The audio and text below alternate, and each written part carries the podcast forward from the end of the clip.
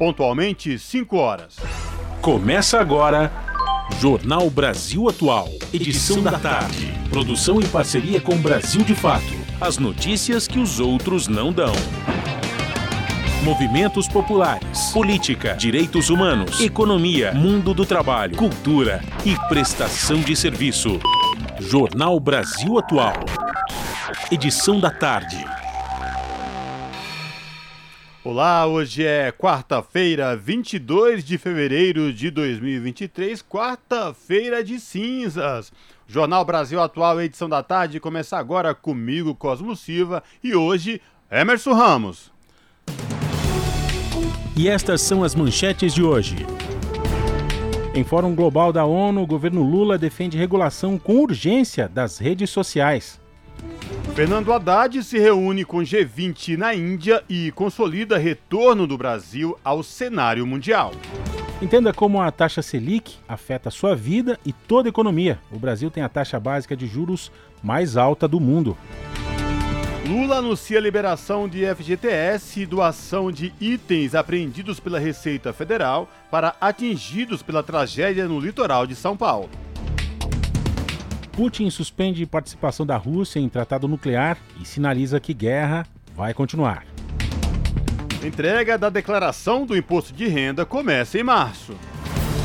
Ministro da Justiça manda a Polícia Federal abrir novo inquérito para apurar morte de Marielle Franco. O governo federal cria grupo de trabalho para combater discurso de ódio e propor políticas públicas de combate ao extremismo. Trabalhadores da Volkswagen entram em férias coletivas por 10 dias a partir de hoje. Participe do Jornal Brasil Atual por meio dos nossos canais. No Facebook, facebook.com.br Rádio Brasil Atual. Ou no Instagram, arroba Rádio Brasil Atual. Ainda no Twitter, arroba RA Brasil Atual. Ou pelo nosso WhatsApp, o número é 11 96893 7672.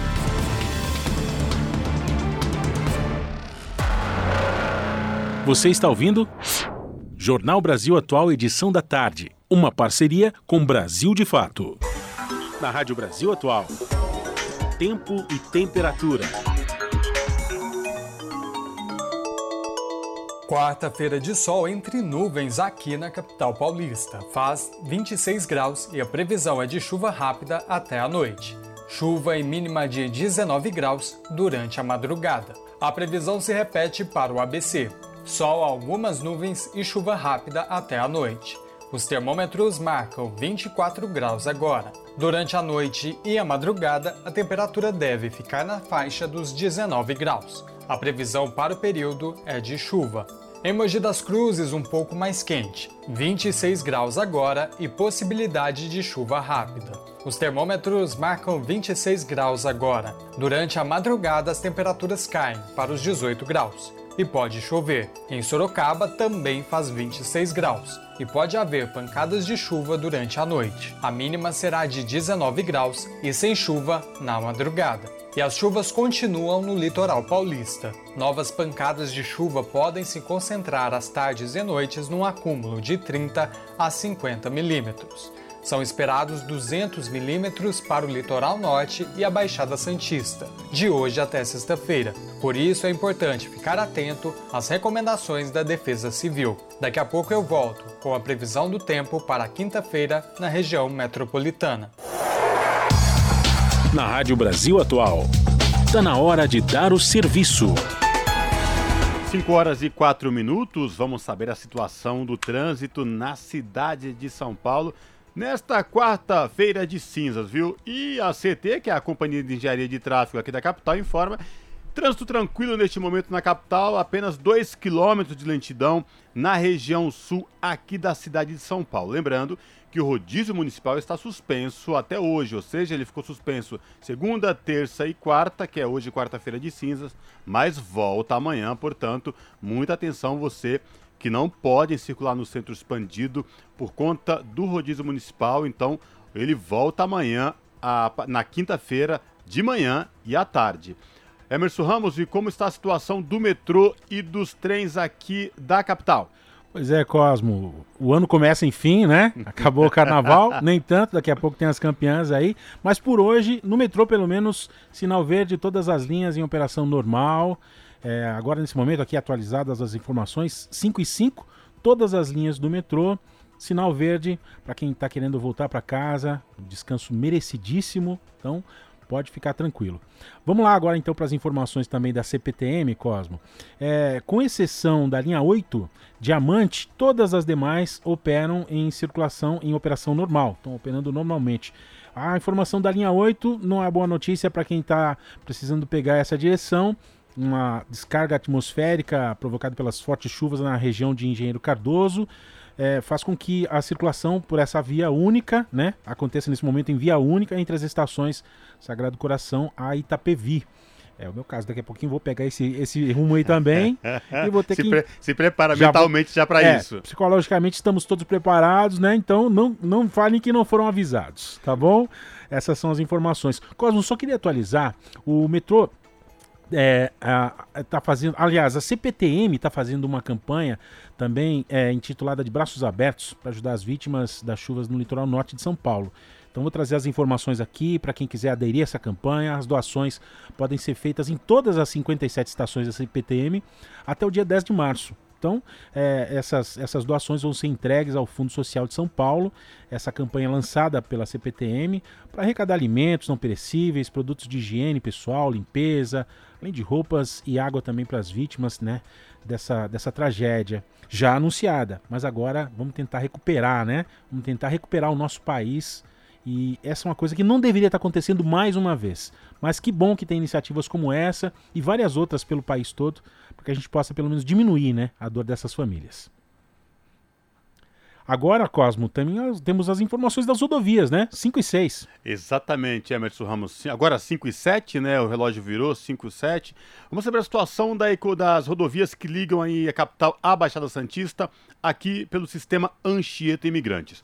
A Ecovias, concessionária que administra o sistema Anchieta Imigrantes, informa rodovia Anchieta, tanto para descer como quem vem da Baixada rumo à capital e o ABC, Trânsito tranquilo, sem nenhum momento, sem nenhuma dificuldade neste momento aí pela rodovia Anchieta.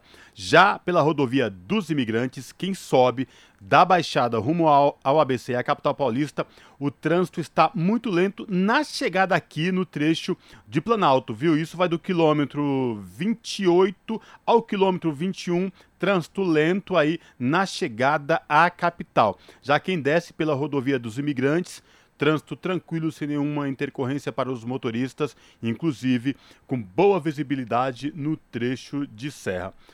Rodovia dos Tamoios, aí por conta das fortes chuvas do final de semana, sábado e domingo, ela continua parcialmente interditada aí para tirar desmontes de rochas, lama e árvores que chegará a interditar a rodovia dos Tamoios. A concessionária Tamoio informa que a realização de um bloqueio momentâneo para os desmontes de rochas durante essa semana. A interdição ela é realizada na altura do quilômetro 50, no trecho de Planalto, em ambos os sentidos.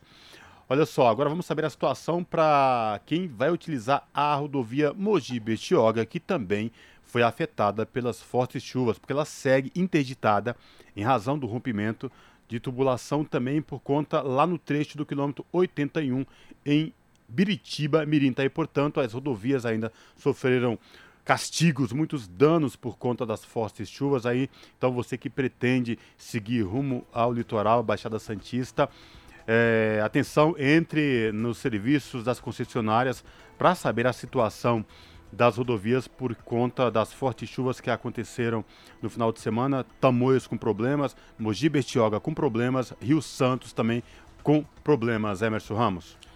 5 e 9. Você está ouvindo aqui com a gente aqui as notícias que são importantes, né, para você ficar atualizado. Obrigado então Cosmo para trazer para a gente aqui as atualizações. Fica ligado, daqui a pouquinho tem mais serviço para você que está acompanhando aqui também com a gente, Jornal Brasil Atual edição da tarde.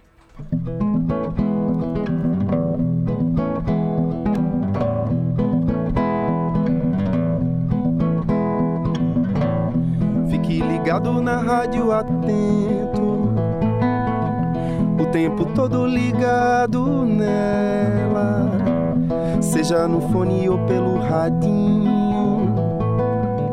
A sintonia é fina, é bela. Rádio Brasil Atual, as músicas que as outras não tocam, as notícias que as outras não dão. Rádio Brasil Atual. Fábio Balbini, o mestre da mesa. Jornal Brasil Atual. Edição da tarde. 5 e 10 e a gente vai falar agora sobre redes sociais e numa conferência global organizada pela ONU, Organização das Nações Unidas para a Educação, a Ciência e a Cultura, a Unesco, nessa quarta-feira em Paris, o governo defendeu a urgência de regulamentação das plataformas digitais e também das redes sociais. Numa mensagem lida pelo secretário de Políticas Digitais da Secretaria de Comunicação Social, João Brant, o presidente Luiz Inácio Lula da Silva citou os ataques golpistas do 8 de janeiro em Brasília. A conferência foi convocada ante o crescimento descontrolado de discursos de ódio e também de desinformação no mundo digital. A Unesco afirma que o mundo precisa debater como avançar rumo a uma internet confiável. Esse é o tema principal dos três dias de debates na capital francesa. O presidente Lula também lembrou as consequências ao país das campanhas de desinformação durante a pandemia da Covid-19. Na mensagem, Lula fez questão de usar os ataques golpistas contra as sedes dos três poderes em Brasília como exemplo de campanhas de desinformação promovidas pelas redes sociais. E até amanhã, dia 23, mais de 4 mil participantes vão discutir que tipo de regulamentação pode ser aplicada às redes sociais para proteger a democracia e também os direitos humanos sem afetar a liberdade de expressão dos cidadãos. Jornal Brasil Atual, edição da tarde, são 5 horas e 11 minutos. Declaração do imposto de renda começa agora em março. Você sabe quais documentos precisam ser separados? Lista de documento varia de acordo com o perfil de cada pessoa que vai fazer a declaração. Os detalhes com Douglas Matos. O prazo para a entrega da declaração do imposto de renda em 2023 começa no próximo dia 15 de março, mas já é possível antecipar a separação de alguns documentos para fazer uma entrega mais tranquila e sem atropelos. Como o perfil de cada pessoa relativo à renda ou despesas varia, alguns documentos são específicos para cada caso. Outros, no entanto, são comuns a todas as pessoas e já estão disponíveis. No caso das informações gerais, é preciso separar os dados básicos, como nome, número do CPF, graus de parentesco e data de nascimento de cada um dos dependentes. O contribuinte também precisa apresentar o número do título de eleitor. E na hora de preencher a declaração, é preciso informar endereço atualizado, dados bancários e informações sobre a atividade profissional exercida. Também é preciso apresentar o arquivo digital da declaração de renda do ano anterior, que geralmente fica salvo no mesmo computador por onde o envio foi feito. Caso não tenha esse arquivo, é possível buscá-lo novamente no portal ECAC da Receita Federal. Os documentos sobre a renda variam de acordo com cada perfil. Pessoas que trabalham em empregos formais, por exemplo, precisam buscar as informações com os empregadores. Os informes de rendimento trazem os dados sobre salários, pensões, aposentadorias, distribuições de lucros e outras fontes de renda. E para garantir o abatimento de gastos com saúde, educação, previdência privada e doações realizadas, os contribuintes precisam dos informes de pagamento de planos de saúde e seguros, despesas médicas ou odontológicas e com educação, além da comprovação de pagamento da Previdência. De São Paulo, da Rádio Brasil de Fato, com reportagem de Felipe Mendes. Locução: Douglas Matos. 5 e 14. O ministro da Fazenda, Fernando Haddad, viajou na madrugada dessa quarta-feira para Bangalore, na Índia, onde se reunirá com ministros de Finanças e Economia, além de presidentes de bancos centrais, em uma reunião de cúpula do G20, grupo de 19 países mais ricos do mundo e também da União Europeia. Esse evento, que vai ser realizado entre os dias 23 e 25 de fevereiro, ocorre no momento em que o retorno do Brasil ao cenário mundial é saudado por diversos atores e também lideranças mundiais depois de quatro anos de isolamento no período do governo Bolsonaro. E com o bolsonarismo, mais do que um párea, o Brasil se transformou numa vergonha na comunidade internacional, principalmente sob a gestão de Ernesto Araújo nas relações exteriores. Nos diálogos no âmbito do G20, Haddad vai ter como principal foco a recolocação do Brasil nos fóruns internacionais com destaque a questões climáticas no contexto das projeções econômicas e também de investimentos. Haddad vai estar acompanhado do presidente do Banco Central, Roberto Campos Neto. A questão das criptomoedas e propostas de solução de dívidas de países em desenvolvimento também vão estar na denominada primeira reunião de ministros de finanças e governadores de bancos centrais. Os temas foram pautados pela Índia, já que é o país que atualmente preside o G20. São 5 horas e 15 minutos e por falar em Campos Neto, essa reunião de presidentes de bancos centrais do mundo inteiro na região do G20, Emerson Ramos. Você sabe como funciona a taxa Selic e os impactos que ela tem na economia, Emerson? Muito bem. Eu quero dizer que não. que é uma, uma grande deficiência, inclusive, né? Educação financeira é importante para todo mundo. A gente sabe superficialmente, mas é importante sim realmente aprender, porque isso mexe com a vida de todo mundo, né, Cosmo? Pois é, agora a Thalita Pires do Brasil de Fato traz uma reportagem falando como funciona a taxa Selic, o embate do governo Lula com o presidente do Banco Central para que essa taxa é, seja diminuída atualmente em 13,75% ao ano e que impacta e muito na vida do trabalhador. Vamos ouvir. O Brasil tem hoje a taxa básica de juros real mais alta do planeta, segundo o levantamento feito pela gestora de investimentos Infinity Asset Management em 156 países. A Selic, como é chamada, está em 13,75%, o que causou irritação no presidente Lula já nos primeiros dias de governo. Segundo ele, isso inibe a retomada do crescimento do país. O que nem todo mundo sabe é que essa taxa tem influência quase que direta na vida dos brasileiros, dos mais pobres aos mais ricos. Afeta decisões de compra e investimento, impacta na geração de emprego e até na desigualdade. No ano passado, 78% das famílias estavam endividadas, segundo a Confederação Nacional do Comércio. E isso tem a ver com a Selic, que, quando está alta, eleva também as taxas de juro do cartão de crédito, de empréstimos e financiamentos, por exemplo. Com mais famílias endividadas, falta dinheiro para o consumo. Sem consumo, não há produção. As empresas demitem, a renda circulando cai e a economia patina.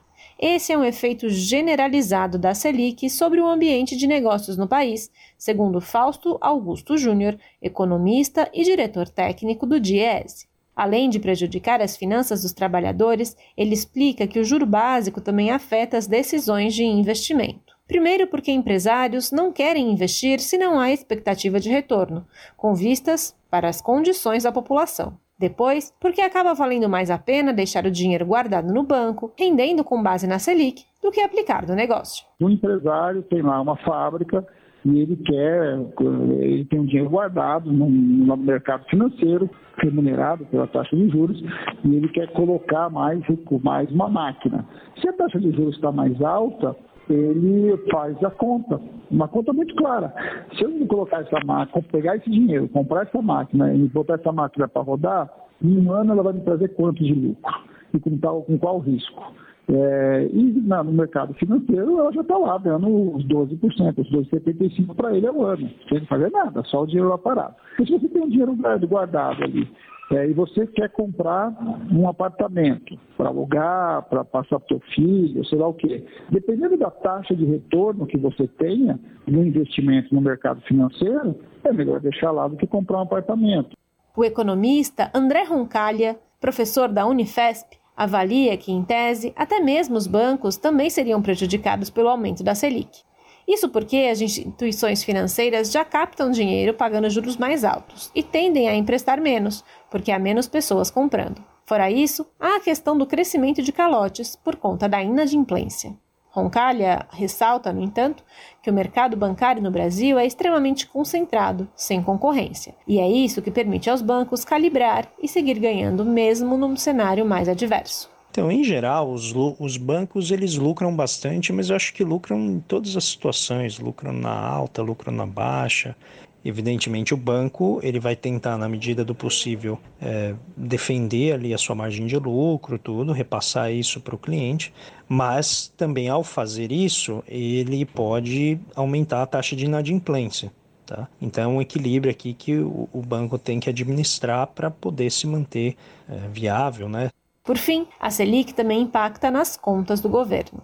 Por exemplo, Se a União paga mais de 500 bilhões de reais em juros da dívida, são 500 bilhões de reais a menos para a construção de escolas, hospitais, Bolsa Família, etc. Esse gasto do governo também é um importante indutor do crescimento econômico no país, pois gera emprego e renda, que acabam fomentando o consumo e a produção. Segundo Augusto Júnior, do Diese, a pressão por juros altos acontece por meio de cobranças exageradas pelo controle da inflação, por exemplo. Discursos desse tipo geram expectativas de aumento de preços. Além disso, de acordo com o economista, fazem com que o Banco Central aumente os juros baseado nessas expectativas e que a economia permaneça estagnada. Então, é, essa ideia que vai sendo jogada, vai sendo disseminada na sociedade, que a taxa de juros tem que ser alta, porque a inflação está alta, porque o, risco fiscal é alto, é algo que vai. É a famosa. É, é, como é que a gente chama isso? É, é, é uma auto. Você vai criando um, um, uma autoprofecia, uma profecia autorrealizada. Né? Você vai dizendo, então, o tempo todo que a inflação está alta, só que quanto mais eu falo que a inflação está alta, mais a inflação sobe porque cada vez mais quem tem dúvida remarca o preço. Quanto mais eu falo que o risco fiscal está alto, mais o ticket médio do mercado vai crescendo e mais o governo gasta dinheiro com juros. E quanto mais ele gasta dinheiro com juros, maior o problema fiscal. Para se ter uma ideia do quanto a taxa básica de juros é alta no Brasil, a diferença entre a Selic brasileira e a inflação oficial acumulada no país é de quase 8 pontos percentuais. No México, país com a segunda maior taxa de juros real, a diferença é de pouco mais de 5 pontos. No Chile, o terceiro, ela não chega a 5. De São Paulo, da Rádio Brasil de Fato, com reportagem de Vinícius Konchinski, locução Talita Pires.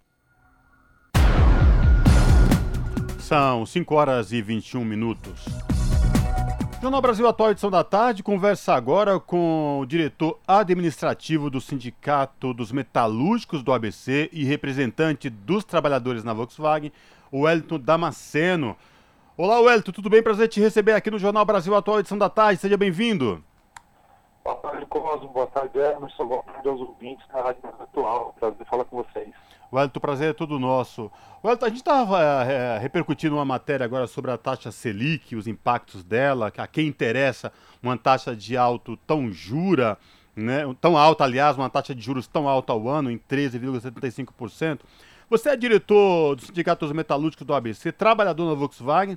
E antes da gente entrar na, no, na, na, questão específica da nossa pauta de hoje, que é as férias coletivas dos trabalhadores na Volkswagen, eu queria também é, aproveitar a tua participação aqui no Jornal Brasil Atual e repercutir com essa, contigo também essa questão, porque não tem como desvincular uma taxa de juros tão alta e impactos que ela causa direto na vida dos trabalhadores, não, Wellington? Ah, com certeza. Inclusive, Cosmo, o nosso jornal, o Jornal do Sindicato da Tribuna está falando sobre a taxa de juros e o quanto isso penaliza a produção e também os trabalhadores. A taxa de juros, na ordem que nós temos, quem ganha muito são os rentistas, né? quem aplica dinheiro, quem compra título do, do governo, mas isso traz um prejuízo à falta de investimento na produção, porque quem tem o capital deixa de colocar em produção, deixa de gerar é, manufatura, deixa de gerar tributo, deixa de gerar emprego para viver de renda. E também na, no dia a dia, né, nos juros reais das pessoas, quando vai lá, pega um consignado, pega o rotativo do cartão de crédito, são taxas absurdas, muito maiores o que a gente enxerga com a Selic. E isso claramente tem um, quando a gente fala né, que tem um prejuízo para a produção, claramente tem um prejuízo para investimentos, novos investimentos em produção, para você implementar ou aumentar a produção que já existe e principalmente para a compra, né? A compra de produtos, seja o carro, né? Já que vai falar de férias coletivas no setor automotivo, mas seja também bem para aqueles que querem investir e modernizar suas manufaturas, né? Pois é, Wellington. Então, é, como você já bem falou aí no início da nossa conversa, a questão também da, de férias coletivas. Que história é essa? Mais uma vez, trabalhadores da Volkswagen é, entrando em 10 dias de férias coletiva. Já existia um problema no ano passado, aconteceu isso. O que, que levou a Volkswagen a dar, mais uma vez, férias coletiva aos trabalhadores, Wellington? Olha, esse cenário é um cenário que, infelizmente, a gente deve viver ainda ao longo desse ano. Já tinha a a perspectiva da falta de semicondutores, principalmente né, no setor automotivo, ainda para esse ano, mas por mais que se possa dizer que era programado, que tinha expectativa, mas é um tipo de parada que não é desejada, né? por mais que tenha. A, o Brasil sofre né, com o efeito da falta de semicondutores no mundo, principalmente porque nós não temos mais a produção disso. O, o, o desgoverno Bolsonaro fechou a única fábrica que nós tínhamos aqui na América Latina, produzia semicondutores no Brasil, enquanto o mundo busca né, novas alternativas de produção de semicondutores. Né? Há uma corrida por novas fábricas de semicondutores. Então a gente cada vez fica mais dependente, não só desses itens mais elaborados, como semicondutores, mas a gente acaba ficando refém de itens básicos, como nós vivemos na pandemia, a falta de insumos médicos como máscara. Né? Então, isso hoje impacta, hoje a Volkswagen está parando, mas há uma, um, um, risco, um receio que outras montadoras possam também estar anunciando paradas nos próximos dias, e não só o setor automotivo, afeta todos os setores que dependem desses microchips. Né? E hoje cada vez mais esses itens estão presentes na nossa vida. Então, aquilo que a gente estava já de início de ano, numa expectativa positiva, né, no crescimento para esse ano, de aumentar a produção, aumentar emprego, a gente já fica muito receoso com o que pode ser esse ano em função dessa falta de peça. Wellington, no ano, no ano passado, aliás, durante os quatro anos do governo de Jair Bolsonaro, Trabalhadores reclamavam da falta de diálogo com a gestão anterior, a gestão do governo de Bolsonaro. Trabalhadores não eram ouvidos. Os representantes dos trabalhadores já alertavam para esta possibilidade, para a falta de componentes, o que poderia gerar desemprego. Eh, e aí essa falta de política de industrialização do país. Como é que foi para vocês lidar ao longo de quatro anos, Wellington, eh, com um governo que não ouvia trabalhadores, que não ouvia representantes dos trabalhadores e mais, que alertava dos riscos de desabastecimento, no caso de componentes aí eletrônicos, né? E aí o que vem acontecendo, desem... acontecia bastante desemprego e entramos em 2023, consequência dessa falta de política industrial do governo de Bolsonaro, a Volkswagen agora é, dando férias coletivas para seus trabalhadores. A gente pode falar tranquilamente que nós ficamos em interlocução durante seis anos, né? pode colocar aqui também o período Temer. Agora, ainda que no período Temer tinha interlocução pelo menos com o mercado e com o setor produtivo, né? isso com o Bolsonaro também acabou. Então, foi um governo, de fato, omisso em relação às políticas propositivas, ao Estado como motor do crescimento, mas um, um Estado ausente do ponto de vista da articulação do que poderia ser o crescimento do país.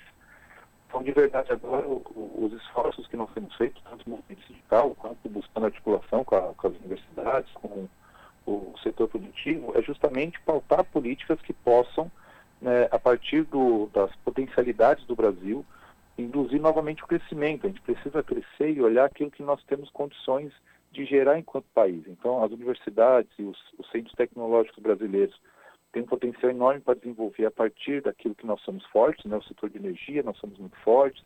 A gente tem um setor de agroindústria muito é, pujante, né? tem uma participação global muito forte. E nós temos áreas de médio e alta intensidade, né? como o setor automotivo, o setor de aviação, que também podem ajudar no desenvolvimento tecnológico para a gente ficar cada vez menos refém. Nós não vamos produzir tudo no Brasil, não é essa a expectativa mas dentro da composição da produção global, nós precisamos ter uma participação importante para sermos uns atores importantes.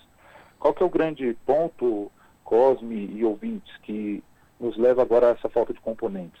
As montadoras fazem essas compras, uh, compras globais, elas compram no mundo inteiro e depois dividem conforme aqueles mercados que forem mais produtivos, mais lucrativos, e o Brasil tem ficado para o final da fila. Então, a falta de políticas públicas desse último período, né, principalmente o governo Bolsonaro, ele impactou negativamente na perda de importância do Brasil como um polo de produção industrial no mundo. E isso faz com que quando as montadoras ou as matrizes das empresas vão olhar para alocar um produto novo, para alocar uma produção nova, ou mesmo para mandar peça para produzir aquilo que já está instalado, a gente está ficando no final da fila e isso é um prejuízo para nós enquanto país, enquanto sociedade. Wellington, participa comigo aqui da apresentação do jornal da Rádio Brasil Atual, edição da tarde, e também desta entrevista, o Emerson Ramos. Emerson. Wellington, boa noite. Boa tarde, aliás. É, eu, a gente está passando realmente por uma operação de rescaldo, né? Além, além agora desse, desse problema que a gente está enfrentando com falta é, de, de insumos para a indústria automotiva, outros setores também já é, há pouco enfrentaram também o mesmo problema, né? Com o agravamento da, da, da guerra também, a Rússia a, e, a, e a Ucrânia. É, por exemplo, o setor da, da agronomia teve também falta de insumos fábricas que a gente tinha aqui próxima, próximas da gente aqui, operando aqui, também foram desativadas, né, nesse, nesse governo anterior. Então agora até essa retomada ela traz realmente leve, ela tem um, um tempo que ela vai realmente é, produzir, né? Ainda muita coisa a gente vai ver ainda é, como, como consequências, né? A gente está vendo infelizmente, mas persiste ainda uma preocupação, né? Muitos trabalhadores afetados e até o entorno, né? Esses, esses empregos indiretos também que, que ficam dependendo, né? Do funcionamento da, da, da planta da Volkswagen. A pergunta é, mais plantas? Quantas plantas vão ser atingidas também é, por, por, por, essa, por essa paralisação, por essas férias coletivas agora, Wellington? Oh, primeiro, Emerson, raciocínio perfeito, né? Uh, a para agora São Bernardo, São Carlos, que é onde produz motores, e Curitiba, mas já tem também é, prevista a parada de Taubaté. Então, as quatro plantas da Vox no Brasil, elas vão parar nos próximos, nos próximos dias. E qual que é o efeito? Por isso que eu, eu gostei do seu raciocínio. Quando você fala na montadora de um emprego, a gente está falando na cadeia indiretamente de 11 empregos. Então, maior, o maior receio que nós temos, a maior preocupação no momento, não é nem os trabalhadores diretos na Vox, porque nas quatro plantas nós temos acordos sindicais muito firmes, muito fortes, bem estabelecidos, que permitem né, essas oscilações e a gente atravessar sem ter o risco e o prejuízo do desemprego. Agora, quando a gente olha né, esses 11 na cadeia, a gente está falando lá na ponta de empresas pequenas, empresas menores, é, que não tem a mesma estrutura que uma Volkswagen, que uma grande multinacional. E aqui mora o receio da gente da perda de emprego no primeiro momento e até mesmo do fechamento e do fim da atividade de muitas dessas empresas. E uma vez que uma empresa fecha, ela não retoma, mesmo com a retomada econômica do mercado, a empresa não volta a abrir, ela não volta a produzir para o cliente, porque o cliente já arrumou outro fornecedor. Então, uh, de novo, a parada, quando a Vox fala que ela é programada, ela pode ser programada do ponto de vista montadora, mas quando você pensa no efeito cadeia para a economia, para os empregos, para o giro né, do, do mercado, isso é muito prejudicial e é muito preocupante. De novo, a gente, como você mesmo disse, eu vou usar a sua palavra, né, a gente está no rescaldo do governo, esse ano ainda vai ser um ano muito atribulado pela falta de política dos últimos quatro, seis anos, a gente ainda vai sofrer muito esses efeitos, ou a falta né, de, de medidas que pudessem, a gente agora está num, movimento de uma curva ascendente né, de crescimento, mas vai ser um ano que a gente vai ter que ser muito criativo, estabelecer boas pontes com o governo, né, o governo atual, ele já tem conversado muito com o movimento sindical, que é importante, tem pensado muito nessa questão da preservação do emprego e como né, retomar o crescimento a partir da indústria, como a gente desenvolver tecnologia no Brasil, isso é positivo, mas a gente vai ter que ser criativo, particular os mais variados setores no Brasil para proteger os empregos principalmente e no segundo momento, claro, pensar no crescimento e no desenvolvimento da economia do país.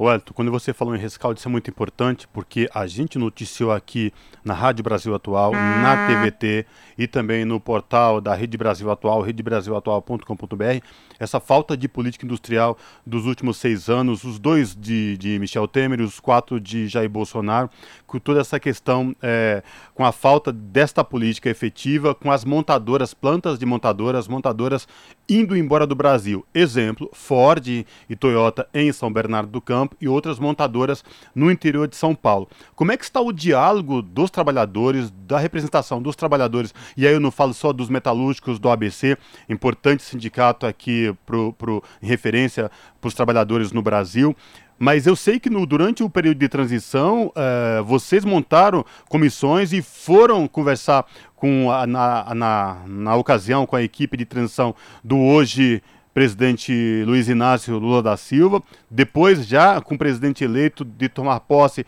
trabalhadores se reuniram também com o presidente Lula. Como é que está essa questão, essa, esse diálogo de vocês e essa interlocução já prevendo tudo que aconteceu nos últimos seis anos dessa falta de política industrial, já para que de fato seja é, estancada essa sangria e de repente a gente possa pensar no país desenvolvido com uma política industrial forte e que gere mais emprego. Wellington. Olha, a gente vem atuando não só no setor automotivo, você está correto, né, em vários setores que é, a gente tem uma, uma, um receio de perder importância cada vez mais e o prejuízo que isso pode trazer para o país. E quando a gente fala de governo Lula, né, o governo Lula, a gente vale lembrar, está com um mês e meio, mas já parece que faz muito mais tempo do que isso. Tamanha era a ausência de interlocução e diálogo com os governos que vieram anteriormente. Agora, a gente fez conversas com o governo Lula antes, né, durante a campanha, nós encaminhamos pauta da classe trabalhadora, tanto do ponto de vista da, da, de rever os pontos da reforma trabalhista, da reforma da Previdência, mas também pensando no desenvolvimento e na retomada da indústria no país. Depois, no, no governo de transição, nós também caminhamos algumas pautas específicas, né? por exemplo, no caso do automotivo, nós falamos sobre essa questão da eletrificação, da hibridização, né, a partir de etanol e, e ter um motor elétrico no mesmo carro. E agora nós já fizemos algumas conversas temos com o ministro Alckmin, né, o, o, governo Lula recriou o Ministério da Indústria, então ele mostra de fato, né, com ações práticas, que ele quer retomar esse debate do, do desenvolvimento, ter na indústria como um dos pilares de sustentação disso e o ministro Alckmin tem se comprometido em ouvir né, empresários, academia e os trabalhadores para pensar o, programa, um projeto de políticas industriais, de fato, que não seja um, um, projeto de governo, mas seja um projeto de Estado que possa pensar o país para nos próximos 10, 15, 30 anos, que é isso que nós precisamos. A gente não, não precisa só de política para hoje.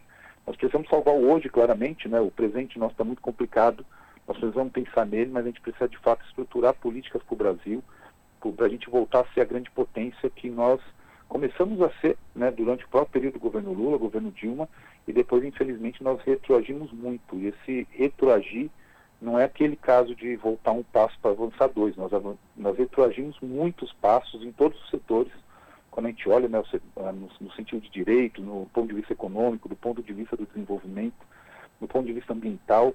Então, a gente precisa, de fato, é, colocar o pé no chão, é, sentar todo mundo em torno da mesa, desenhar políticas palpáveis, mas que sejam políticas que apontem para o desenvolvimento e o crescimento do nosso país. O nosso povo precisa muito disso e está contando muito com isso. Wellington, para a gente finalizar, essas férias coletivas são 10 dias de férias coletivas, começam a partir de amanhã, é isso mesmo? Oh, oh, desculpa, eu não consegui para a gente finalizar essas férias coletivas, esse período que compreende essas férias coletivas dadas pela Volkswagen aí em várias plantas aqui é, no Brasil, começa amanhã, é isso mesmo? Não, inicia hoje. Inicia hoje, não, foi feriado, segunda-feira já estava compensado pelo programa de compensação que nós temos durante o ano. Então, inicia hoje, termina no dia 3, os trabalhadores retornam ao trabalho no dia 6, segunda-feira. Perfeito. Wellington, a gente continua acompanhando aqui os desdobramentos aí dessa questão que é muito importante. A gente sabe que o Sindicato dos Metalúrgicos do ABC continua firme e forte aí, eh, dialogando com a categoria, né, com os trabalhadores da Volkswagen, e que de fato esta crise, que essa falta de componentes eh, realmente acabe e que possa, não possa aí afetar a vida e, e o trabalho de milhões de brasileiros. Prazer falar contigo aqui, viu, Wellington? Abraço. Obrigado, Cláudio. Um grande abraço para você, o Emerson, os ouvintes. Eu estou sempre à disposição de conversar com vocês na Rádio Brasil Atual. Obrigado. Abraço. Falamos aqui com o Elton Damasceno, no jornal Brasil Atual. As notícias que os outros não dão. Jornal Brasil Atual. Edição da tarde. Uma parceria com Brasil de Fato. 5h38 e a gente segue falando, né, sobre mais uma herança maldita é, de muitos anos, sem um olhar apurado para as necessidades das pessoas que vivem aqui, né, no nosso chão, na nossa terra e o nosso povo querido do litoral norte, o litoral paulista, sempre cada vez é, passando por, por períodos que são ciclos, mas que poderiam ser evitados, né? Poderiam pelo menos ser diminuídos, reduzidos esses danos. Esses temporais que têm acontecido, é, cada ciclo, e vão se repetindo, sim, eles podem ser realmente evitados. Esse que assolou agora o litoral paulista é, é mais um deles. Eles são cada vez mais frequentes. A, a preocupação com, com a mudança climática, né? Ela tá, tá na mesa. Então, especialistas ouvidos pelo Brasil de Fato afirmam que é preciso planejamento, essa é a palavra, ações articuladas contra essas novas tra tragédias. E a gente pode diminuir realmente isso. Vamos saber mais detalhes aqui nessa matéria produzida pelo Brasil de Fato com o Douglas Matos. O temporal de proporções catastróficas que atingiu o litoral de São Paulo no fim de semana causou prejuízos incalculáveis para as famílias e cidades afetadas. Pelo menos 44 pessoas morreram e dezenas estão desaparecidas. Foi a maior chuva já medida no Brasil, um fenômeno considerado de grande perigo pelo INMET, o Instituto Nacional de Meteorologia. Em artigo publicado pela Metsul, o meteorologista Luiz Fernando Natigal faz um relato histórico sobre o tema. Ele explica que os volumes de água que atingiram o litoral paulista são raros em todo o planeta e normalmente estão ligados a passagens de ciclones tropicais, o que não aconteceu em São Paulo. José Marengo, coordenador geral de pesquisa e desenvolvimento do Centro Nacional de Monitoramento e Alertas de Desastres Naturais, o CEMADEM, afirma que, de fato, algo está acontecendo de forma mais frequente. Segundo ele, é importante chegar a soluções para evitar os desastres, que são resultado do evento climático e da vulnerabilidade da população em áreas de risco. E essa ameaça, chuva, realmente está aumentando em todo o mundo como consequência do aquecimento global. ¿no? Chuvas mais irregulares concentradas em poucos dias em volumes muito altos. O risco climático, que nós usamos esse termo agora, está cada vez aumentando no presente. E no futuro, com as mudanças climáticas, esse risco climático pode ser maior. Não? Então temos que estar preparados, porque se nós não podemos evitar esses eventos extremos de chuva, por lo menos podemos preparar a população para ficar ciente que chuvas intensas podem gerar desastres e matam. O climatologista pontua que mais de 24 horas antes da tempestade, o CEMADEM já tinha alertado a Defesa Civil e o poder público sobre o risco. Em diversas localidades do planeta, as previsões informadas são suficientes para que o poder público coloque em prática as ações de alerta e até remoção da população. A coordenadora de resiliência e baixo carbono da organização ICLEI, Keila Ferreira, também observa que os desastres estão ficando mais frequentes. Ela ressalta que proteger a população em situações dessa natureza demanda planejamento, objetivo e integração, que dialogue com políticas para mudanças climáticas, desenvolvimento social e direitos humanos. A gente entende que os eventos estão cada vez vindo com um potencial muito maior. Né? A gente sabe da fragilidade das infraestruturas urbanas né? Que não tem capacidade é, não só de enfrentamento mesmo, mas é de dar resposta para isso. É, a gente compreende que existe hoje no Brasil um sistema de monitoramento muito mais eficaz, que ele dá com uma certa antecedência. E aí a gente compreende que a necessidade de receber esse alerta e de que forma é, esse alerta é chegado até a população. Porque precisa se preparar a população para um processo de desastre. A especialista afirma que as ações devem englobar previsões e mapeamentos de riscos como medidas de planejamento. É necessário ter um diagnóstico das principais ameaças de cada cidade, levando em consideração realidades geográficas e sociais e implementar políticas específicas para as regiões. Santana explica que essas recomendações valem para todo o poder público, mas principalmente para as prefeituras. Segundo ela, os governos municipais devem ter eixos norteadores para prevenção, preparação, mitigação, resposta e recuperação desses desastres. De São Paulo, da Rádio Brasil de Fato, com reportagem de Nara Lacerda. Locução: Douglas Matos.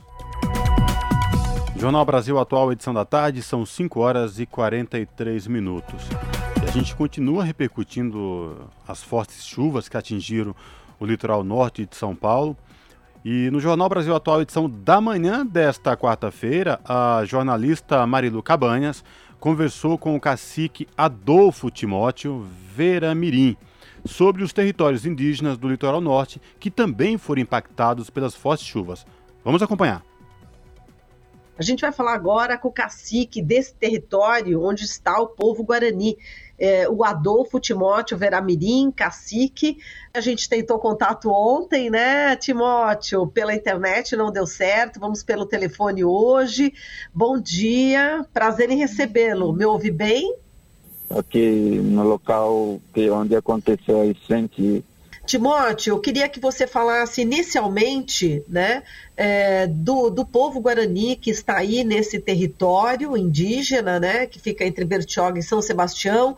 Quantos indígenas vivem aí? Qual que é a população, o número de crianças, enfim, para a gente ter uma dimensão um pouco de, desse território. Aqui a população vive ah, em torno de 800 indígenas, daí é, família 160 famílias. São maioria adolescentes, crianças. Quantas crianças são no total? Em torno de 350 crianças de que forma que as fortes chuvas atingiram aí o território o Guarani. Os estragos foram muitos, queria que você relatasse um pouco é, como é que vocês enfrentaram né, toda essa situação, principalmente de sábado para domingo, né, nessa madrugada que foi realmente, é, enfim, teve chuvas muito fortes e a gente viu né, diversos vídeos que circularam pelas redes sociais, a gente viu botijão de gás, inclusive boiando né, na água. Então, eu queria que você relatasse um pouco os estragos, Timóteo. É, então, aconteceu que choveu bastante, de madrugada a água subiu. Né? E, e aí, então, foi muito, assim, meio muito rápido, né? De madrugada, lá para umas três horas da manhã. E aí teve é, dano, assim, de ma material, assim, de de roupa, é, de é, eletrodoméstico, né? Tipo fogão, geladeira ou televisão que tinha nas casas, se perderam tudo, né? Inclusive o alimento que o, a família tinha é, se perdeu tudo não do tempo, assim, que a água subiu de repente. Né? Aquela, Sim, tipo aquela você... enxurrada que vem com tudo, né? Eu acho que de madrugada o pessoal estava dormindo na chuva chovendo forte, aí é, aconteceu isso.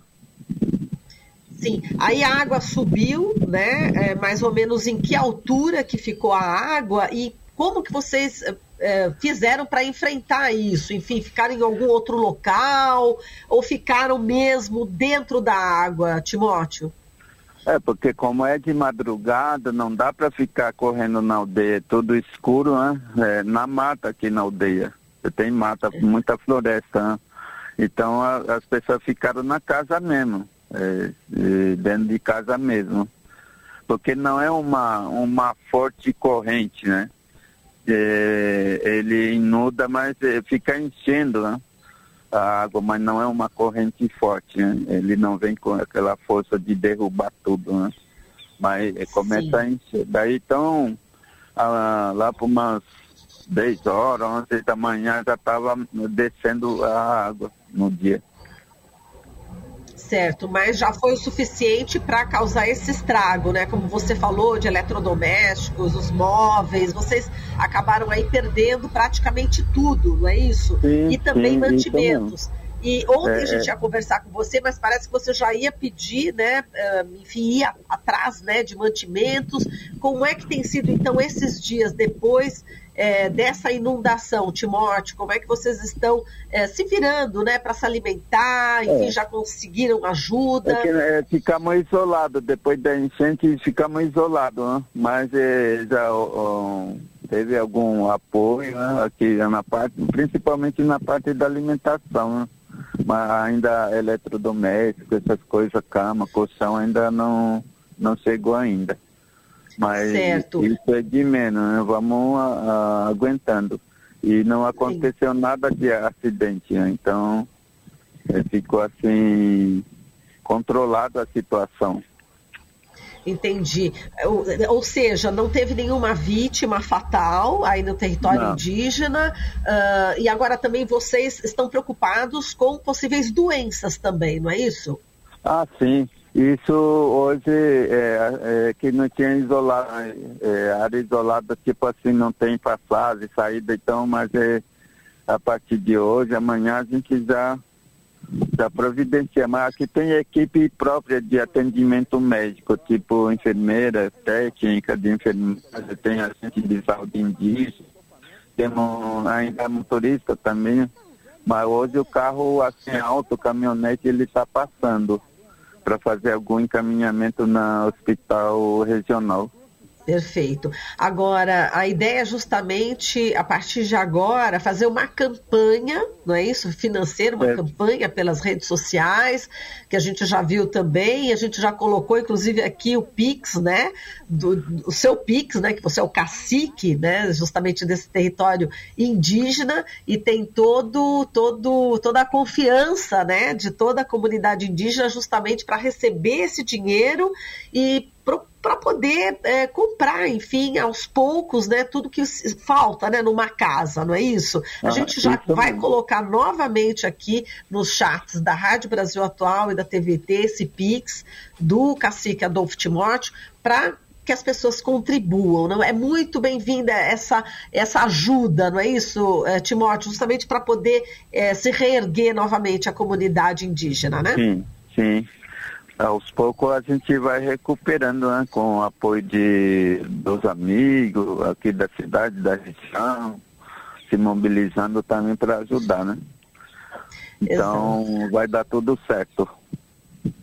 E Cacique, você já tinha é, sofrido um, uma inundação desse tipo uh, em outras vezes ou foi a primeira vez nessa proporção? É, de grande porte, assim, essa são a primeira vez.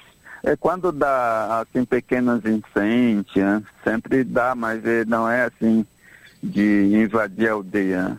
Aqui, aqui nós estamos no, no início do pé da serra, né? Serra do Mar, da Mata Atlântica.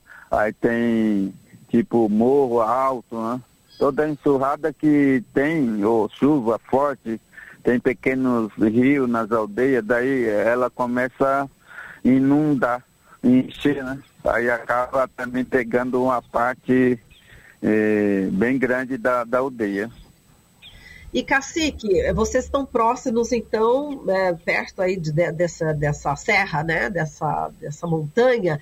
É, existe algum risco que vocês saibam, que vocês estejam correndo por conta de possível deslizamento de terra? Qual a informação que você tem, Cacique, sobre isso? Então aqui, por exemplo, é uma, uma, região de na aldeia é muito região muito preservada, não tem construção na encosta, então não tem assim risco de grande desabamento. Ah, que bom. Agora, Cacique, vamos aproveitar e falar dos direitos, né? Dos direitos aí do povo indígena Guarani. É, como é que está a questão da demarcação de terras aí do território de vocês? Como, como está nesse momento? Então, a nossa terra aqui foi demarcada no ano 1987 e foi homologado já em é, pelo governo na época José Sarney. Mas daí é área muito pequena, 948 hectares. E aí quando eu assumi a liderança, eu pedi uma revisão de limite, por causa que é, a área era muito, assim, conflito aqui também de imobiliário, né? É, pessoa que tem essa parte da imobiliário e aí questionam que essa terra não é do índio, né? aí entramos com esse pedido na FUNAI, na época, em 1995, aí começamos a nova estudo da demarcação das terras, aí foi demarcado, está demarcado, falta homologação. Espero que o presidente Lula assine o, esse, uma nova homologação das nossas terras, assim garantindo o nosso direito. Exato. E Timóteo, como você falou, né, a questão da especulação imobiliária, né, que justamente briga aí por terra para fazer empreendimentos imobiliários, né, enfim, para oferir lucro, uh, diferentemente, obviamente, do povo guarani, né, que precisa exatamente da terra para poder, inclusive, preservá-la. Eu queria que você falasse qual, qual foi já um, o embate já que vocês tiveram em relação a essa questão né, da especulação imobiliária. Vocês são intimidados, enfim, uh, por, por pessoas que querem fazer essa especulação, Timóteo, nos últimos anos? Então aqui a gente, é, então aqui, é, como eu falei, teve novo estudo da demarcação de terra, está demarcado, está é, tá, tá assegurado, né? Que a questão das terras é muito polêmica, assim, né? é questão jurídica, né? entendimento jurídica, daí tem um mandado de segurança contra a demarcação no Supremo e aí então nós temos que pedir para o ministro é, retirar esse mandado de segurança de uma empresa imobiliária, dizendo que essa terra está irregular. Mas daí o que que acontece? Daí então é, veio aquela é, falado aquele marco temporal. para definir a demarcação de territórios indígenas. Só que esse território está bem, bem antes dessa Constituição Federal de 88, né? E aí nós estamos aqui é, aguardando, né? Esse ano é, o ponto. A gente quer finalizar essa história da, da dessa homologação, assinatura, né? É, para que o é, garantindo assim um direito originário, né? Porque no, essa terra são reconhecidas como terra tradicionalmente e está de acordo com a Constituição de 88.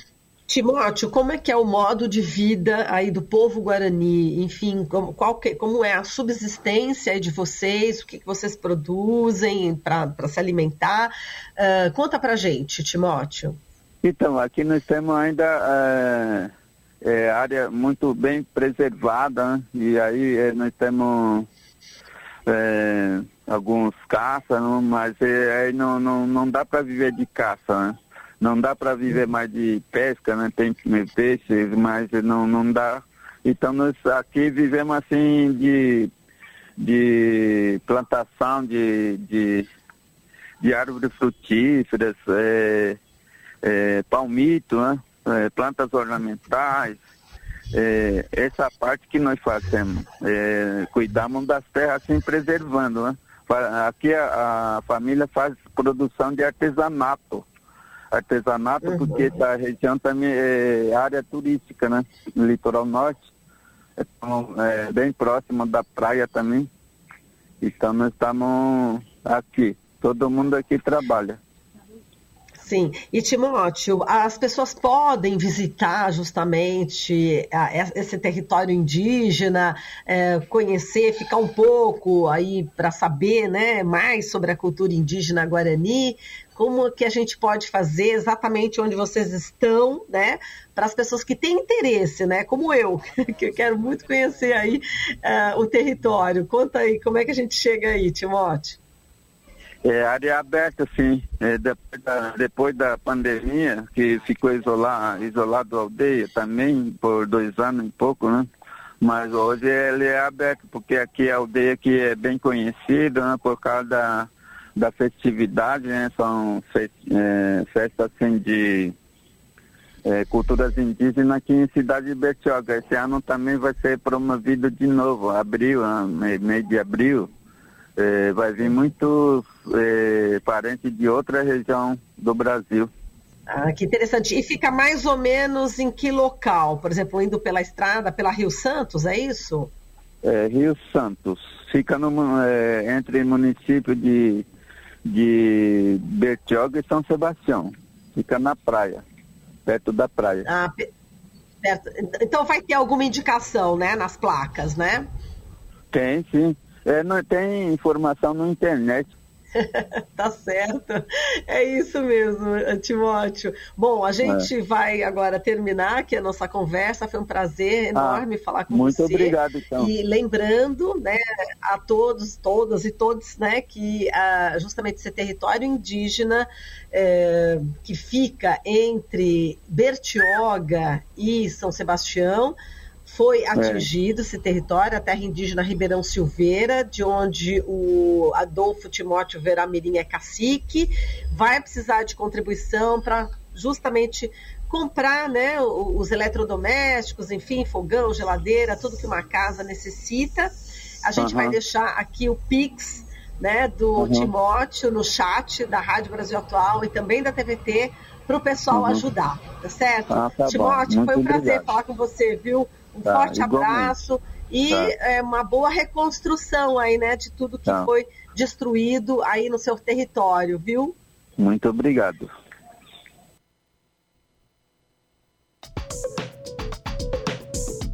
Rede Brasil Atual, Rádio Brasil Atual, TVT e Brasil de Fato em defesa do consumidor. Em iniciativa conjunta com o Instituto de Defesa do Consumidor, apresentam IDEC Responde, com Igor Marchetti, especialista em direito do consumidor. Como funciona o direito de arrependimento nas compras online? Na questão das compras online, compras fora do estabelecimento comercial, é possível o consumidor ter o direito que nós chamamos de direito de arrependimento. Esse direito está previsto no artigo 49 do Código de Defesa do Consumidor e garante que o consumidor possa é, se arrepender realmente da compra e pedir a devolução do valor, independentemente de pagamento de taxas e é, qualquer tipo de encargo. Não pode ter nenhum tipo de obstáculo para o consumidor ter esse direito atendido e as lojas são obrigadas a sim é, respeitar. Rede Brasil Atual, Rádio Brasil Atual, TVT e Brasil de Fato em defesa do consumidor. Em iniciativa conjunta com o Instituto de Defesa do Consumidor, apresentaram IDEC Responde. Pontualmente, 18 horas. Rádio Brasil Atual. Para sugestões e comentários, entre em contato conosco por e-mail redação@jornalbrasilatual.com.br ou WhatsApp DDD 11 96893 7672. Acompanhe a nossa programação também pelo site redebrasilatual.com.br.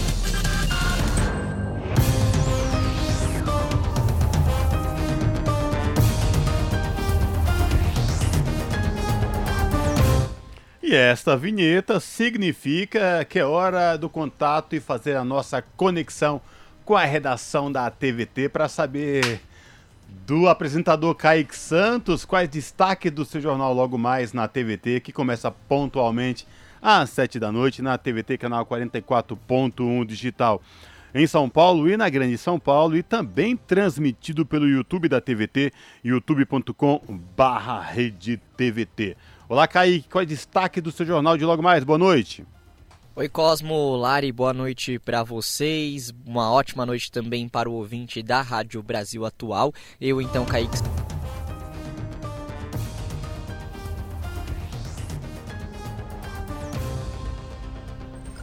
Pois é, a gente estava aqui falando dos destaques do seu jornal. O Fábio Balbini ficou empolgado, mas agora sim, os destaques de hoje do seu jornal com Kaique Santos. Fala Cosmo, Emerson, boa noite para vocês. Uma boa noite também para o ouvinte da Rádio Brasil Atual. Aliás, quero dar as boas-vindas ao Emerson Ramos aqui no Jornal Brasil Atual, edição da tarde. Já falo dos destaques do seu jornal. A gente está acostumado com a voz do Emerson Ramos aqui nas vinhetas e outros trabalhos, e é um prazer poder contar com o trabalho dele de volta por aqui ao vivo também. Lembro rapidamente que trabalhamos juntos nas manhãs da Rádio Brasil Atual entre 2017 e começo de 2018, quando eu era estagiário da rádio. Ele comandava a programação musical de manhã e atualizava as notícias com os boletins, né? O Emerson era inclusive a voz da vinheta da coluna Mundo Digital que eu tinha aqui no Jornal Brasil Atual edição da tarde, trazendo as novidades das redes sociais e tecnologia. Bons tempos, Emerson, estamos juntos aí. Enfim, vamos aos assuntos então do seu jornal desta quarta-feira que é daqui a pouco às 7 da noite na TVT. A gente está acompanhando as atualizações do que acontece no litoral norte de São Paulo após os temporais. São quase 50 mortos e muitos ainda desaparecidos. As buscas por lá seguem, né? E familiares muito apreensivos. E são tragédias evitáveis, né? O João Miyagi preparou uma reportagem sobre isso. Todos os anos o Brasil sofre com chuvas que provocam enchentes, deslizamentos e muita destruição. O que deveria ser feito para que o país sofresse menos com essas tragédias? Ele tenta explicar com a ajuda dos especialistas.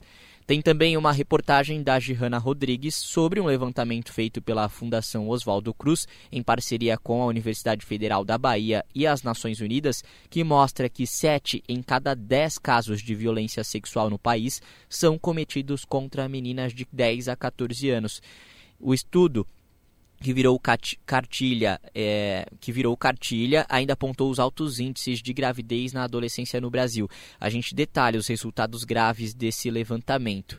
E tem também é, uma outra reportagem que mostra aí em menos de dois meses o governo Lula já dando sinais claros de que o Brasil está mudando e mudando para melhor. Uma boa notícia. A melhora dessa vez vem em forma de reajuste nas bolsas de graduação, pós, iniciação científica e de permanência que estavam congeladas há 10 anos. Um alívio aí para a educação e muitos estudantes para pesquisa e tudo mais. Tem mais notícias, a gente vai trazer então tudo no seu jornal daqui a pouquinho às 7 da noite, logo após o papo com Zé, Tra... Opa, logo após o papo com Zé Trajano, na TVT, canal 44.1 HD da TV Digital e também no YouTube da TVT. Eu espero vocês, uma boa noite. Kaique Santos, da redação do seu jornal, para a Rádio Brasil Atual. Jornal Brasil Atual, edição da tarde. Uma parceria com Brasil de Fato. 6 horas e 4 minutos e a Imperatriz Leopoldinense é a campeã do Carnaval do Rio. A escola levou a Marquês de Sapucaí um enredo sobre a saga de Lampião, na tentativa de entrar no céu e no inferno, e se tornou um dos destaques do segundo dia de desfile. A Império Serrano foi rebaixada para o grupo de acesso, ou, como eles chamam no Rio de Janeiro, a Série Ouro. A escola resumiu o enredo com excelência na apresentação da comissão de frente, além de ter mostrado fantasias e alegorias sublimes e uma das melhores baterias do ano. Harmonia e evolução lembraram a escola na virada do século, quando levou o tricampeonato 1999, 2000 e 2021. Na sequência, vem Viradouro em segundo lugar, Vila Isabel em terceiro, Quarto para Beija-Flor de Nilópolis, a Mangueira terminou em quinto lugar. E em sexto, a Grande Rio, Emerson Ramos. Olha só, pessoal comemorando, celebrando, né? E a Imperatriz Leopoldinense, que tá voltando, né? Agora, mais uma vez, depois de um jejum de 22 anos, Cosmo. O pessoal tem que celebrar mesmo, né? E o samba, o samba, Cosmo, o samba, realmente, o samba não pode morrer mas os, os, os, ícones do samba, a gente vai mais uma vez aqui, né, por um lado, celebrar essa vitória da Imperatriz Leopoldinense e também falar sobre uma perda que acontece hoje, né? Um dos ícones do samba, o nosso queridíssimo Germano Matias. Tem um sobe som aqui, o Fábio Balbini preparou pra gente. Olha só, Cosmo, isso aí é, é coisa de gênio. Isso aí, esse samba sincopado, que é uma das características do trabalho do Germano Matias, inconfundível. Vamos fazer um sobe som aqui, ó. O gênio Germano Matias nos deixa aos 88 anos de idade. A gente está ouvindo no fundo aqui o Germano, uma performance característica dele. No coração da cidade, hoje mora uma saudade, a velha Praça da Sé, nossa tradição. Tem vários, tem vários é, é, adjetivos, vários. A gente vai qualificar aqui o Germano, catedrático, sincopado, é, gênio. Realmente, o, o, Germano Matias, um dos grandes nomes do samba aqui de São Paulo, ele sempre fez questão de, de trazer realmente essa informação, porque havia sempre essa rivalidade, né, Cosmo? Entre Rio e São Paulo, qual é a casa do samba, qual, qual que é o, o, o exponente máximo, né, desse gênero musical. E São Paulo tinha também seus representantes, um deles, um dos bambas do samba, Germano Matias, se despedindo aqui nessa quarta-feira de cinzas, Cosmo. E o artista morreu aos 80 anos de idade. E também teve passagens pela Rádio Brasil Atual. Em várias oportunidades, o Germano concedeu entrevistas pra gente. Fábio Balbini é, também gravou o Germano num piloto que ele estava produzindo para a Rádio Brasil Atual. Uau! É, infelizmente, Germano não pôde concretizar né, é, esse, esse programa. É, ele vinha realmente se apresentando até quando ele pôde. Né, 80 an 88 anos de idade, não é para é qualquer um, na verdade. E o Germano tinha esse programa, esse projeto, né? Que é, viria a se tornar o, o, um, dos, um dos programas também é, exibidos aqui na grade da, da Brasil Atual. O Germano ele foi entrevistado aqui na Brasil Atual. É, por um dos, dos, diretores, o apresentador também jornalista, Oswaldo Luiz Colibri Vita, o programa Hora do Rango tem um, um, acervo incrível, é só vocês consultarem e lá no nosso YouTube, o youtube.com barra Rádio Brasil Atual, também no, nos, nos, cortes da TVT, aproveitando aqui pedir para que você se inscreva também, tá certo? É, várias entrevistas aqui, é, o Germano trazendo pra gente pouquinho da sua genialidade, um gigante da música, uma perda, né? E em 2021 vários artistas se reuniram para gravar um tributo a Germano Matias. É, o álbum Partiu Zé Pelintra, tributo a Germano Matias. E tem também a condução do Mano Laffer, multiartista. E esse disco foi lançado numa edição independente. E tem a capa também de um talento que nós perdemos também recentemente, Cosmo, que é o Elifas Andreato enfim, Muito grandes bambas, grandes mestres, a gente tem é, aqui se despedido, né? E o nosso adeus também a Germano Matias, aos 80 anos, 88 anos de idade. Nossa tradição da Praça da Batucada, agora remodelada. Emerson Ramos, muito bem lembrado e uma perda inestimável para a música popular brasileira, para o samba, samba de raiz, da essência. Infelizmente, como ele e outros tantos, tantas perdas que tivemos aí ao longo de 2022, final de 2022 e começo de 2023, infelizmente. Mas fica para nossa memória aí. Vou aproveitar a oportunidade que você falou dos cortes para os nossos ouvintes aqui do Jornal da Rádio Brasil Atual, edição da tarde, um convite. Se não fez a inscrição, vai lá no YouTube da TVT, youtube.com.br faz lá a sua inscrição, rumos a um milhão de inscritos no canal da TVT, YouTube da TVT. E como você lembrou, os cortes TVT. Você não quer ver a programação por inteiro completa? Tem lá em pílulas, em cortes youtube barra cortes TVT. Você vai lá e encontra o que você quiser, a sua melhor entrevista, recortada, compacta, e aí você não quer ver a, a programação inteira, ok, tudo bem, não tem tempo, Sim. vai lá em cortes TVT, que você acompanha, faz lá a inscrição, tanto no cortes TVT como no YouTube da TVT, youtube.com barra rede TVT, Emerson Ramos foi despejado e teve que se mudar com sua casa. Você está ouvindo? Jornal Brasil Atual, edição da tarde. Uma parceria com Brasil de Fato. São 6 horas e 10 minutos. Liberação do FGTS, doação de itens apreendidos. Veja medidas já anunciadas para o litoral de São Paulo. Fernando Haddad determinou doação de bens apreendidos pela Receita, enquanto Tarcísio destinou 7 mil para a Defesa Civil de São Paulo. Os detalhes com Douglas Matos.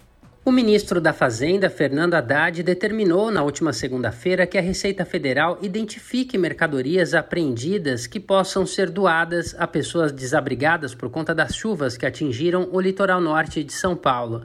No Twitter, o petista afirmou que são 11 milhões de reais em roupas, calçados, itens de cama, mesa e banho, higiene pessoal, material de limpeza e utensílios de cozinha. Também na segunda-feira, a ministra do Planejamento e Orçamento, Simone Tebet, confirmou a liberação de saques do FGTS, o Fundo de Garantia do Tempo de Serviço para as pessoas atingidas pelas chuvas.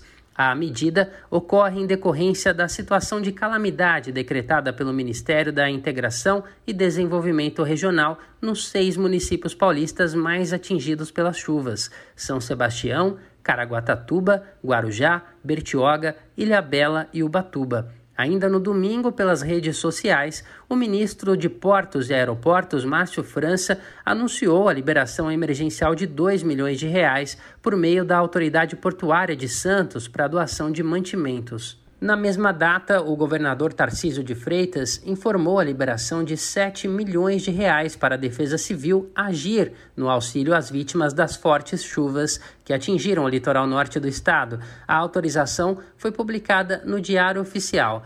Na manhã de segunda, o presidente Lula esteve em São Sebastião, acompanhado de um grupo de ministros, ao lado de Tarcísio e do prefeito da cidade, Felipe Augusto, do PSDB ele anunciou que o governo vai liberar recursos para a construção de moradias para as famílias que perderam as casas. O Ministério dos Transportes também garantiu recursos para a recuperação das vias afetadas por desabamentos na região. Já o Ministério da Saúde anunciou o envio de kit de apoio com medicamentos e insumos para atender cerca de 4.500 pessoas no litoral norte. São três modalidades de kits que contêm 25 tipos de medicamentos e 13 insumos específicos para auxílio da população em situação de emergência. O Fundo Social de São Paulo encaminhou nesta segunda-feira também 7 toneladas e meia de doações para cidades atingidas no litoral. Dois caminhões da Defesa Civil foram carregados e já estão em transporte para as cidades. São itens como água mineral, produtos de limpeza e higiene, alimentos não perecíveis e roupas para serem doadas às pessoas atingidas. De São Paulo, da Rádio Brasil de Fato, locução Douglas Matos. Você está ouvindo? Jornal Brasil Atual, edição da tarde. Uma parceria com Brasil de Fato.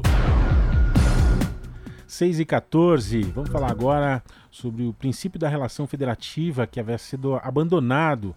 Essa é a fala de Paulo Pimenta sobre cooperação em São Paulo. E o ministro também rebateu críticas de bolsonaristas por valores liberados para auxílio emergencial ao litoral norte de São Paulo. Vamos saber mais detalhes agora com Talita Pires. A fome é o tema da campanha da fraternidade neste ano. É a terceira vez que a Conferência Nacional dos Bispos do Brasil traz essa proposta para a Quaresma, o período entre o Carnaval e a Páscoa. O lançamento da campanha é nesta quarta-feira em Brasília.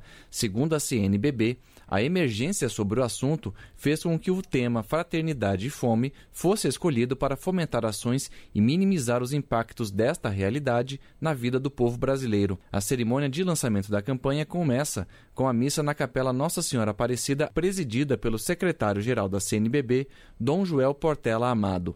Na sequência da programação, está prevista a apresentação da mensagem do Papa Francisco. A nota da entidade cita que mais de 33 milhões de pessoas passam fome no Brasil, de acordo com a Rede Brasileira de Pesquisa em Soberania e Segurança Alimentar e Nutricional. O dado é de junho de 2022. Além disso, o país voltou ao mapa da fome da ONU depois de uma década. A coleta nacional de solidariedade vai acontecer em todo o país no domingo de Ramos, dia 2 de abril. Do total de doações, 40% vão para o Fundo Nacional de Solidariedade, que é responsável pelo atendimento a projetos sociais em todo o território brasileiro. Os outros 60% ficam nas dioceses para atender projetos locais. Da Rádio Nacional em Brasília, Gabriel Brum. Bom, vamos atualizar aqui então, né? Na verdade, essa matéria que a gente acabou de ouvir aí, falando sobre a campanha da fraternidade em 2023, né? O Gabriel Brum trazendo aqui pra gente mais uma das reportagens importantes da ABC, Empresa Brasil de Comunicação, também fazendo parte aqui é, das informações, das notícias que as outras não dão no Jornal Brasil Atual, edição da tarde.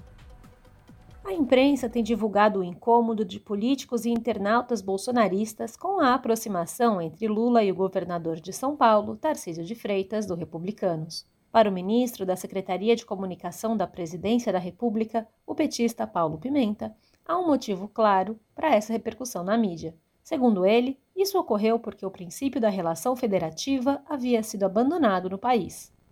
Na terça, Pimenta fez uma série de postagens nas redes sociais comentando o assunto. Em uma delas, no Twitter, ele afirmou que a união entre autoridades de diferentes partidos para o bem comum deveria ser um fato corriqueiro.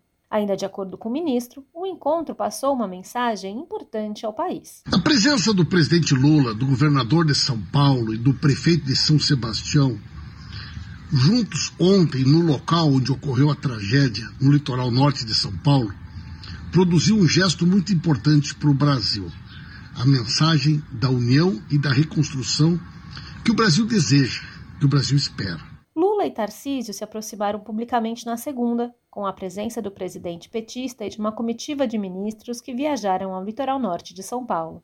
Eles foram acompanhar de perto os estragos causados pela forte chuva que atingiu a região, deixando dezenas de mortos e desaparecidos. O encontro simbolizou uma aproximação política após a polarização das últimas eleições e foi marcado pelo clima amistoso, com gestos como abraços e apertos de mão.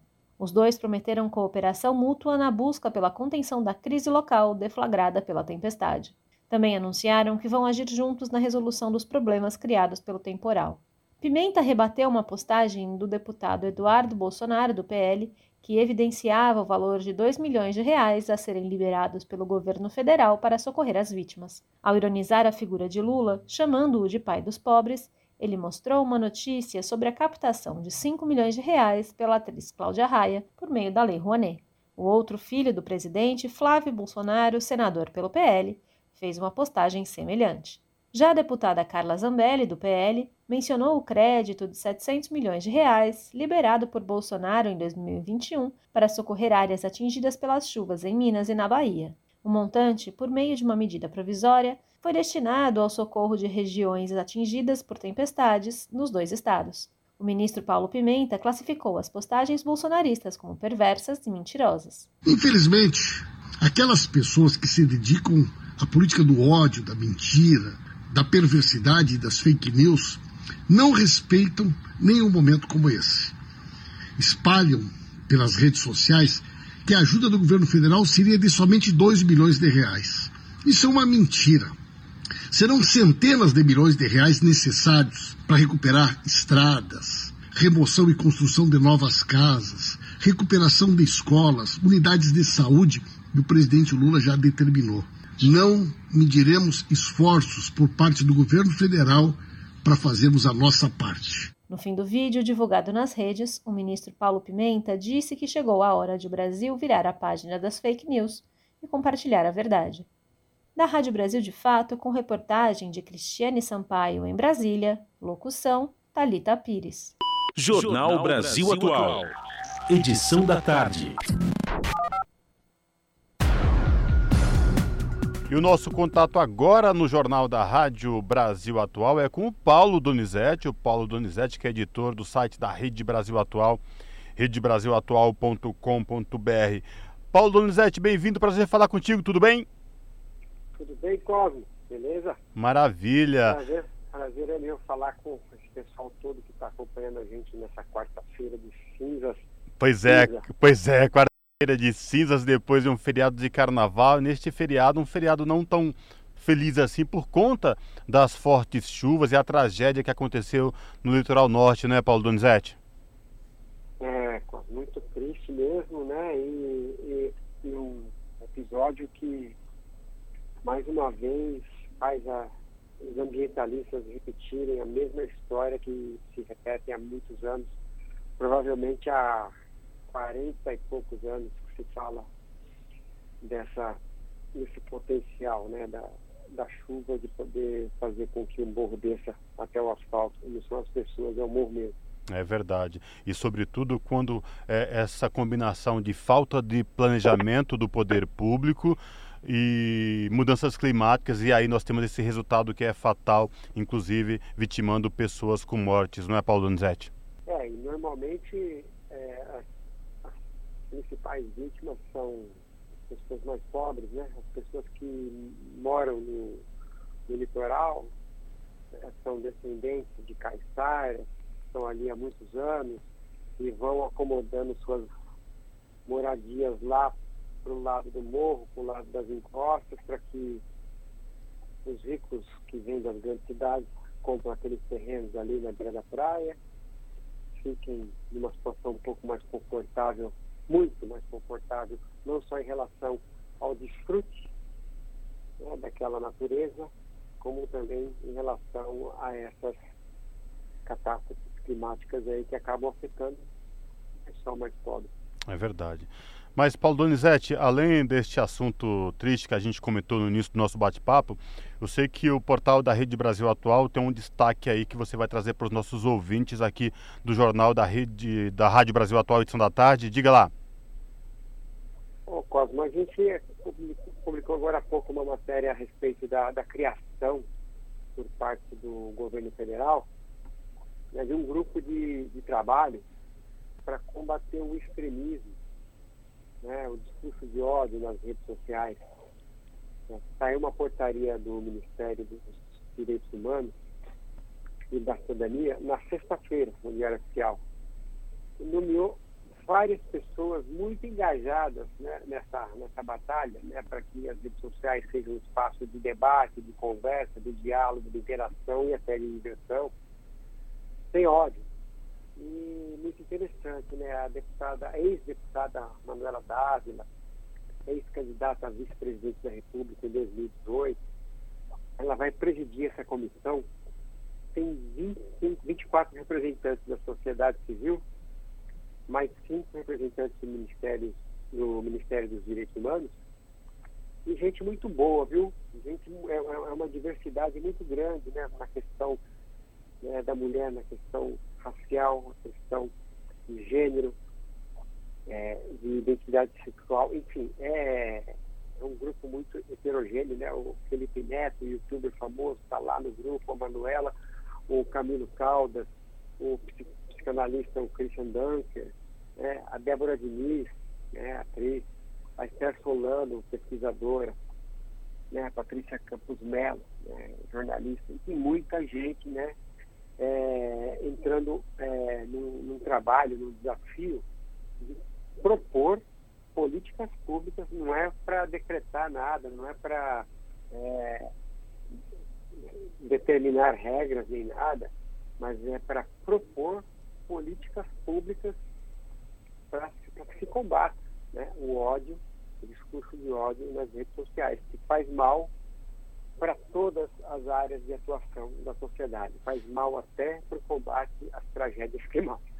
É verdade, viu, Paulo Donizete? Porque, inclusive, a ex-deputada Manuela Dávila, o influencer, o Felipe Neto e a jornalista Patrícia Campos Melo foram vítimas de, de discurso de ódio na internet, fake news, enfim, é, com, com muita velocidade, sentiram na pele exatamente quando o governo traz é, esse grupo, e como você bem falado, não é para censurar ninguém nem para ditar regras, mas de que forma pode ser combatido esse discurso de ódio que é tão nocivo para a nossa sociedade, ele também se propõe a, a criar políticas públicas de combate ao extremismo, porque está uma coisa, é, além de fora de controle, não só aqui no Brasil, mas fora do Brasil também, no mundo inteiro, é uma coisa que está sendo muito prejudicial do ponto de vista uh, onde as pessoas estão perdendo toda a sua humanidade. É isso mesmo, né? É, eu acho que é, é, esse anonimato é, entre aspas, né, que, que as, as redes sociais asseguram para as pessoas, né, muita gente tem perfil anônimo, né, muita gente fala e sai correndo. É, é, é um ambiente de covardia. Né? Normalmente, quem pratica o ódio, quem pratica o extremismo nas redes sociais, é, na maioria são covardes, porque eles se escondem através de perfis anônimos e porque sabem que podem ser alvo da justiça, podem ser alvo até da própria é, repreensão no seu círculo social. Né?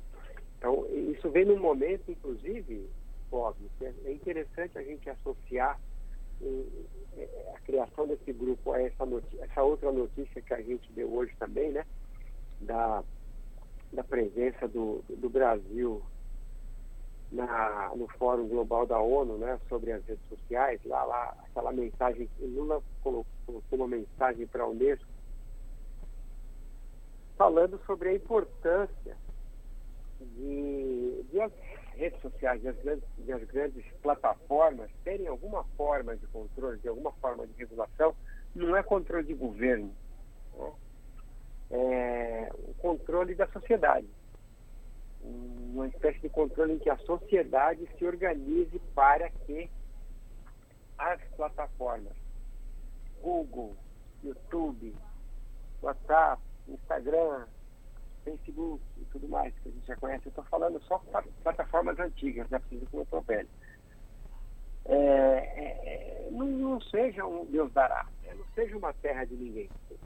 É um ambiente de troca de informação, é um ambiente de troca de, de, de, de ideias. Então não pode servir para que pessoas anônimas produzam contra-informação, produzam ambiente de ódio.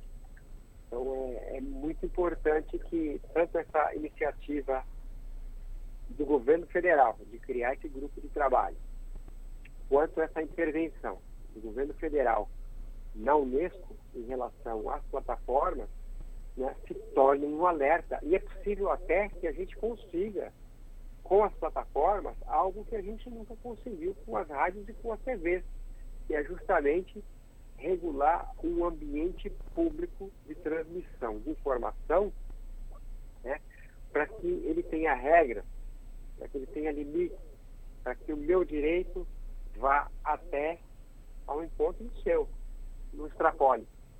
Eu reforço aí o convite para os nossos ouvintes do Jornal da Rádio Brasil Atual, edição da tarde, acessar aí o portal da Rede Brasil Atual redebrasilatual.com.br e conferir na íntegra esta reportagem sobre a criação de um grupo de trabalho que vai discutir aí políticas públicas eh, para combater o ódio e o extremismo e também sobre esta notícia importante que o Paulo Donizete falou também do Fórum Global da ONU, onde o presidente Lula eh, enviou uh, defender a regulamentação com urgência das redes sociais. Você entra no portal da Rede Brasil Atual e confere na íntegra estas reportagens aí citadas pelo Paulo Donizete.